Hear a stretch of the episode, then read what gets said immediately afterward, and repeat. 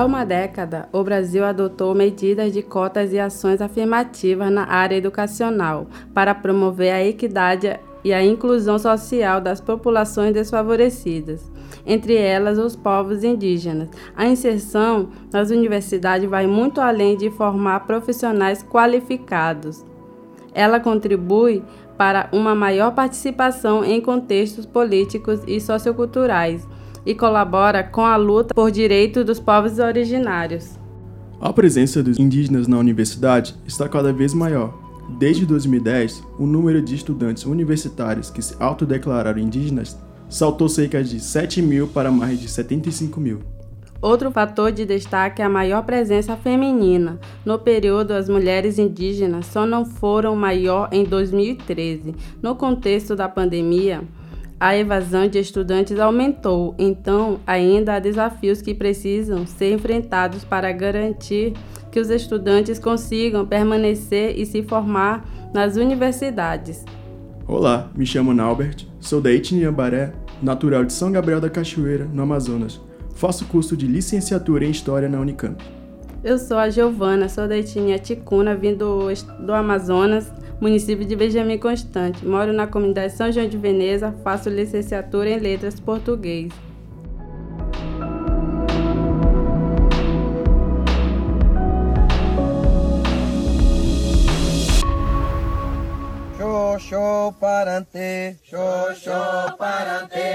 Você está ouvindo Ecoa maloca. Ecoa maloca. Ecoa maloca. Ecoa maloca.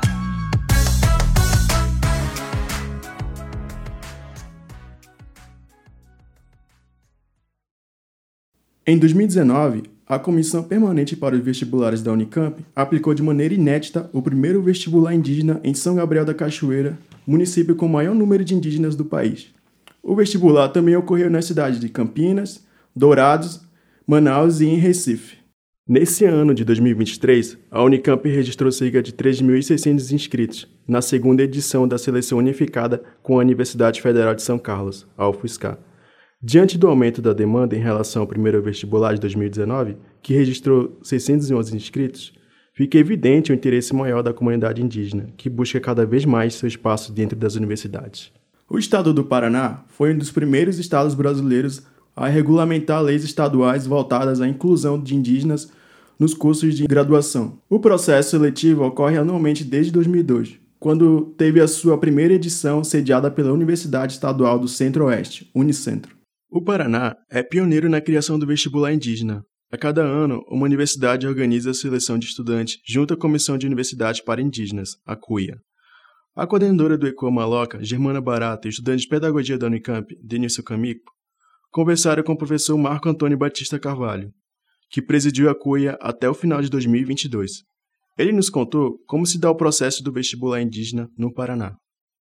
Sabemos que o estado do, do Paraná foi um dos primeiros estados a sediarem um vestibular indígena, e isso ocorre desde 2022. Então, queremos saber mais como surgiu a CUIA, essa organização, e como vestibulares indígenas têm andado em meio a essa década.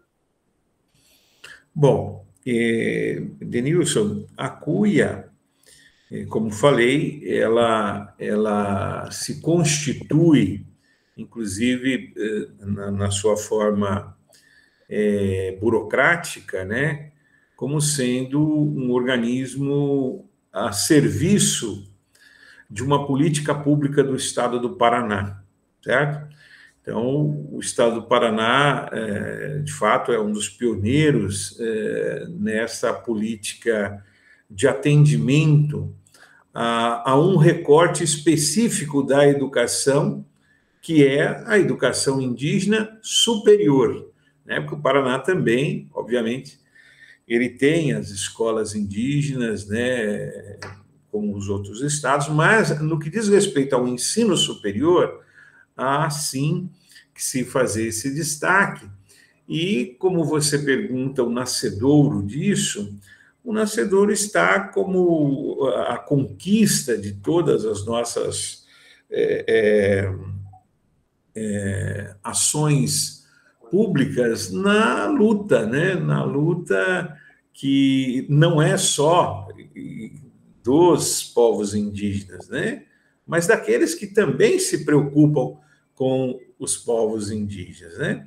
Evidentemente que a gente tem que dar, e eu sempre o faço, né, o crédito às lideranças indígenas que, que entendem né, esta necessidade de melhoria, de trazer para as suas comunidades né, é, a, as benesses, as outras coisas que estão à volta na sociedade brasileira e que muitas vezes passam bem longe de nossos povos uh, nativos, né?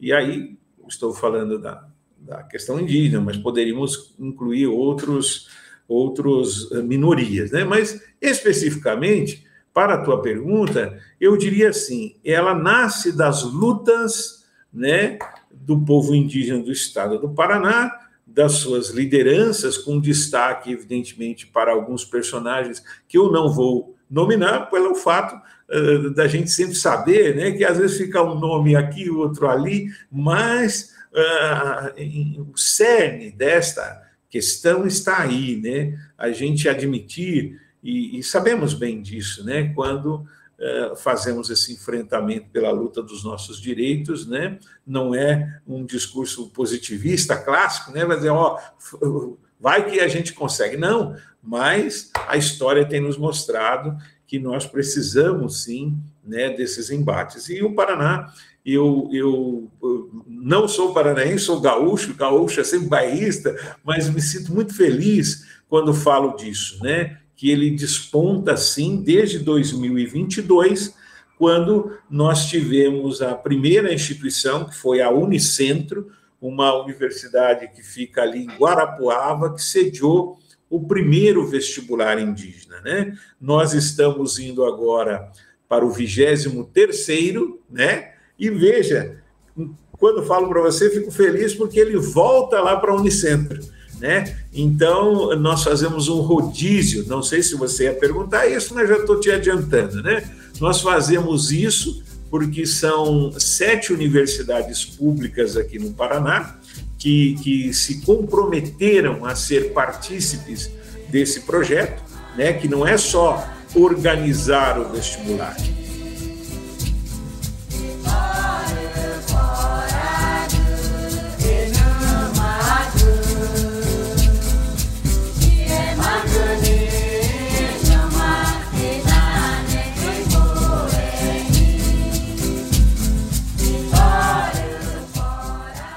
Não basta somente falar de ingresso de estudantes indígenas dentro de universidades, mas também temos que falar da permanência estudantil. Nos dias 26 a 29 de julho de 2022, foi-se realizado na Unicamp o ENEI, Encontro Nacional de Estudantes Indígenas. O responsável pela organização foi o Arlindo Baré, liderança dos estudantes indígenas da Unicamp e ingressante no primeiro vestibular indígena em 2019, no curso de Engenharia Elétrica e o convidamos para o depoimento sobre a questão de permanência estudantil. Arlindo, muito bem-vindo. É um grande prazer ter você aqui com a gente. Obrigado, professora Germano. Obrigada é, ao LabJó pelo convite. É, realmente é importante estar não só nesses espaços, né, que eu considero é, mais do que conversar, falar, trazer aquilo que a gente tem, é, eu diria, como inquietação, né, dentro da universidade, trazer uma, uma ótica, uma narrativa do nosso contexto a partir da nossa vivência, né? não só da vivência, mas também daquilo que de fato a gente pretende construir, não só é, na universidade, mas em conjunto, na coletividade, com os estudantes que realmente estão chegando e com essa chegada na universidade, né? a gente também é, cria muitas possibilidades, né? mas dentro dessas possibilidades, discutir de fato é a nossa permanência dentro da universidade.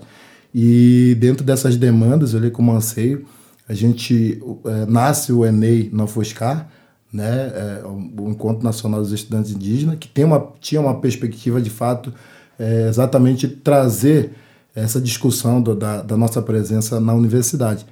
E desde lá então chegamos na Unicamp, né, com o nono Encontro Nacional dos Estudantes Indígenas, é, conseguimos mobilizar quase 2 mil estudantes indígenas é, de 32 universidades é, de todo o Brasil. Trouxemos 172, 172 etnias é, do Brasil inteiro, né? Isso é importante ressaltar porque, de fato, é, foi um recorde, né? Foi, foi além da expectativa. E dentro daquilo que a gente tinha discutido, de fato, trouxemos a necessidade de nos organizar, de ter uma representação institucionalizada, e aí, a partir disso, criamos a União Plurinacional dos Estudantes Indígenas, que trouxe consigo todo um processo legal, né?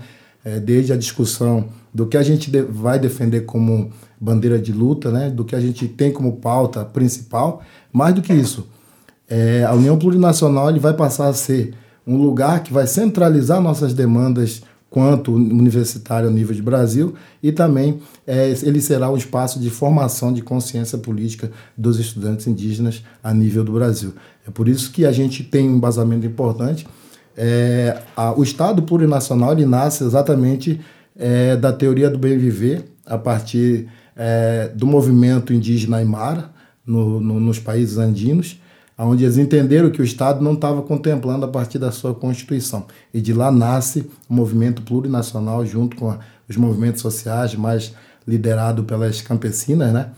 E isso fez com que em outros países, a exemplo da Bolívia, por exemplo, é, chegar a ponto de levar o Ivo Morales, primeiro indígena né, é, da América Latina, a ser o presidente do Brasil, e com isso é, foi institucionalizado lá um novo é, nova Constituição, né, que é o, o, a Bolívia hoje é um Estado plurinacional, porque de fato entendeu que tem que respeitar a pluridiversidade existente naquele país.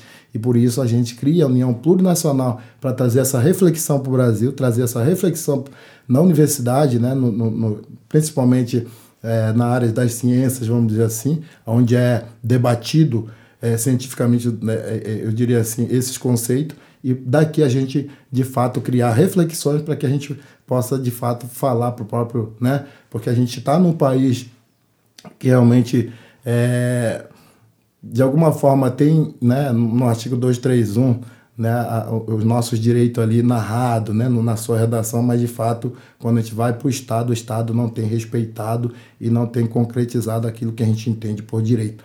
Então, a partir disso, nasce realmente a necessidade de criar né, a partir daquilo que os nossos parentes lutaram, nossas lideranças lutaram para a gente estar dentro da universidade, se apropriar de tudo isso aqui e trazer, embasar e discutir né, e propor, mais do que isso, brigar mesmo para que seja respeitado aquilo que, né, de fato, é, nos contempla quando se fala de nosso, dos nossos direitos. Então, nasce de lá, é, eu diria assim, esse projeto político da União Plurinacional com embasamento daquilo que já vem dando certo é, em outros países que tem de fato né, no, no, seu corpo, no seu país, na sua coletividade, né, na sua sociedade indígenas, como é, por exemplo, o Brasil.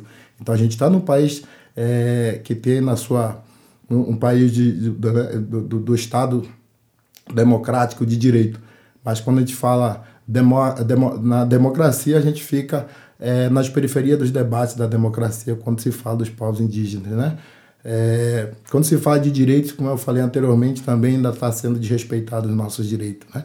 Então, é importante ressaltar de, de, qual é a nossa necessidade a partir de agora. É, pessoas, né, como, como estudantes, né, e muitos parentes falam, né, quando acesso à universidade também é considerado intelectuais, né, e a gente traz sim essa responsabilidade de formar intelectuais que possam de fato está dizendo né, para todo mundo, opa, tem muita coisa para ser mudada aqui, vamos discutir, vamos pautar, vamos encaminhar, porque a, a, a, nossa presença na universidade ele não é algo simples, né? ele é uma necessidade de pensar a contextualização dos povos indígenas do Brasil atualmente.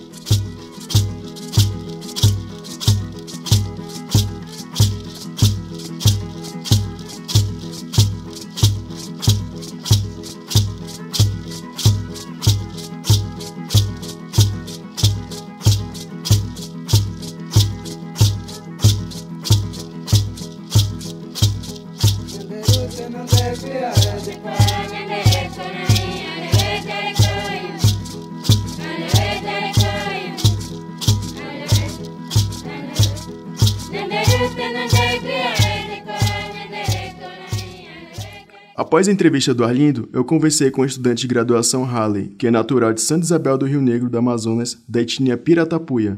Ele nos contou como está sendo sua experiência em um curso que fora tão elitizado. Então, é, realmente o curso de medicina é um curso bem elitizado. São pessoas brancas e, na maioria das vezes, ricas que estão lá. Então, imagina só, são acostumados os professores, assim, a faculdade, até os colegas são acostumados com esse padrão, branco e rico.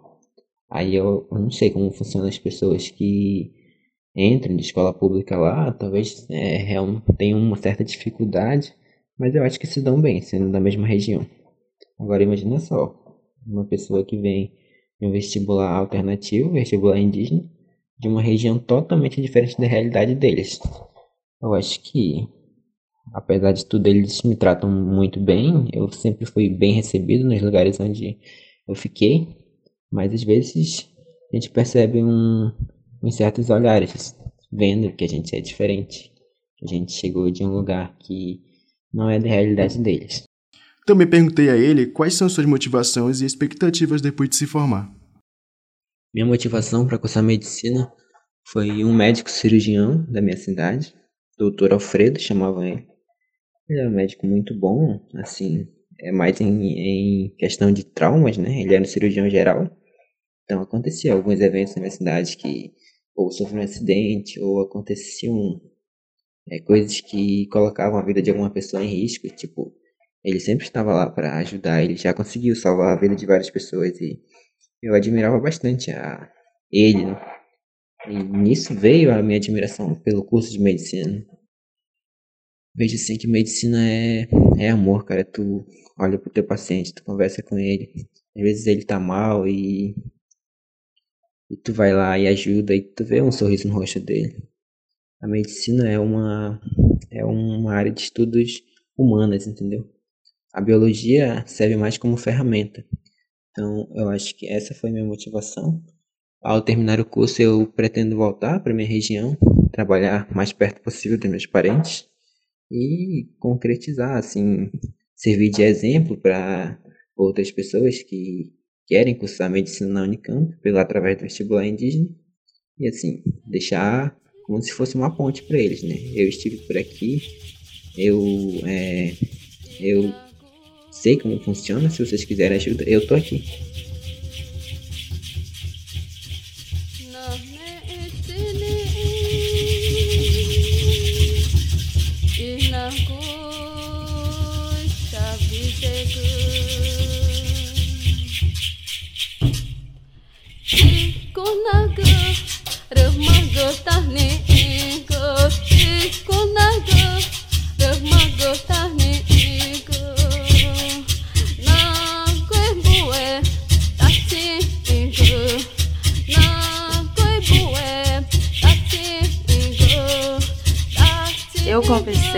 Estudante Edilene, da etnia Munduruku, da cidade de Novo Airão, no Amazonas, que ingressou no curso de Pedagogia da Unicamp em 2017 pelo vestibular tradicional. Hoje ela cursa mestrado em Educação na mesma universidade. Ela nos contou a sua experiência. Bom, eu entrei na Unicamp em 2017. É, e naquela época ainda não tinha um vestibular indígena. É, a Unicamp ela estava passando pelo processo de reivindicação das cotas.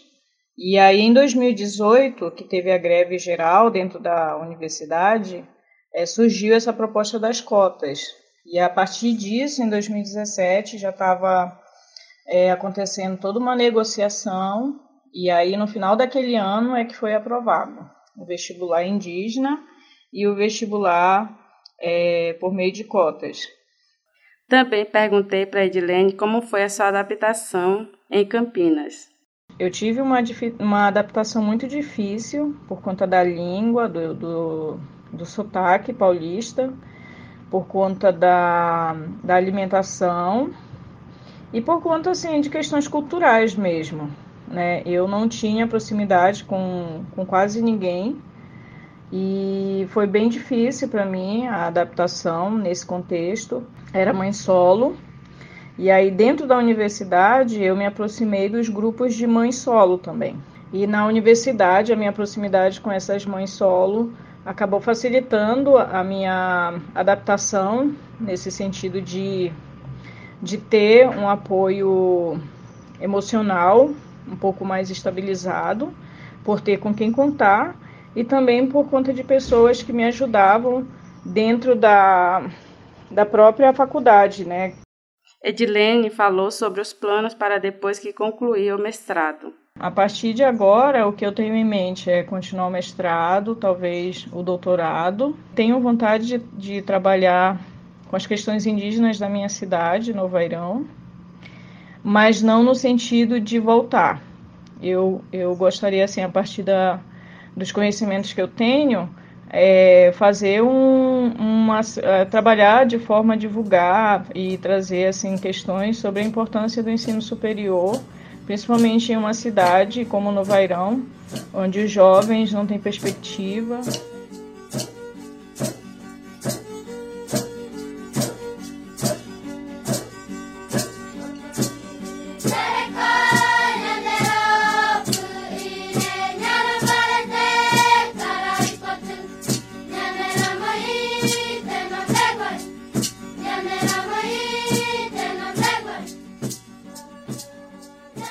José Alves de Freitas Neto é professor de História na Unicamp e diretor da Conveste, que é a Comissão Permanente de Vestibulares da Unicamp. Perguntamos a ele se a presença de estudantes indígenas alterou de alguma forma sua abordagem na disciplina de História da América. A presença dos estudantes indígenas mudou de uma maneira muito drástica o nosso comportamento em sala de aula. Dentre outras questões, você tem uma preocupação maior em relação a ouvir tem a perspectiva da oralidade na maneira em que eles narram, em que eles trazem as suas histórias. Recentemente, na minha aula, ao debater, ao debater sobre a noção de identidades dentro dos processos de independência da América Latina, que eu sou professor dessa disciplina, pedi ao meu estudante, ao Naubert, que ele relatasse um pouco de como é que eles se veem.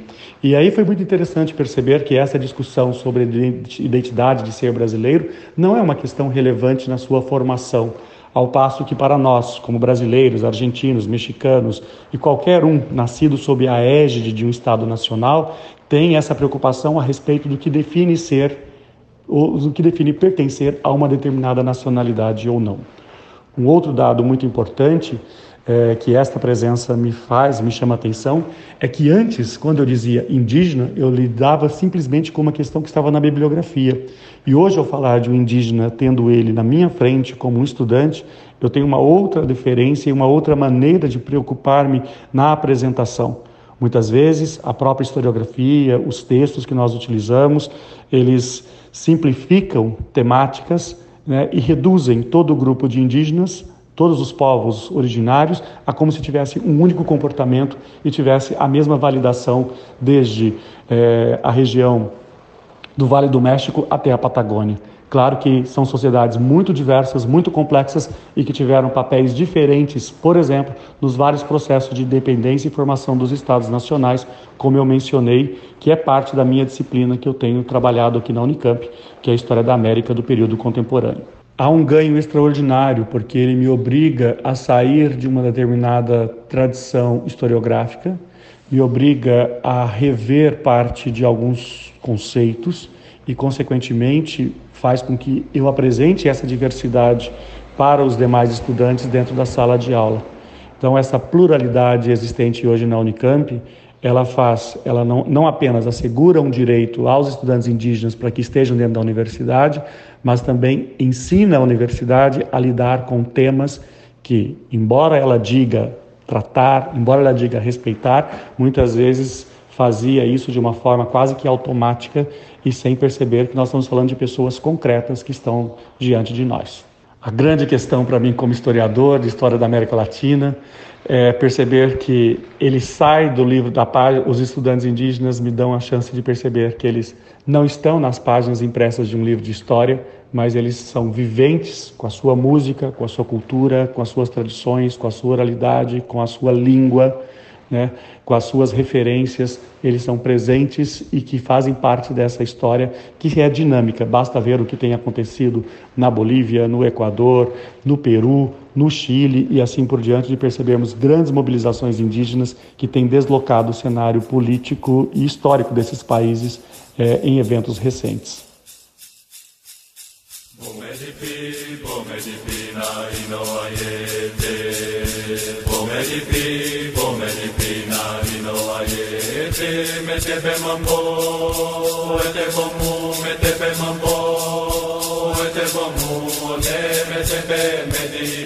O ensino superior fortalece as culturas e identidades dos povos originários. Isso significa que a universidade possa formar profissionais capazes de articular conhecimentos das tradições de seus povos com a tradição ocidental, fortalecendo assim o protagonismo dos povos indígenas. Esse foi o Coa Maloca sobre o ensino superior. Até breve, pessoal. Até Riandé, Semuitá.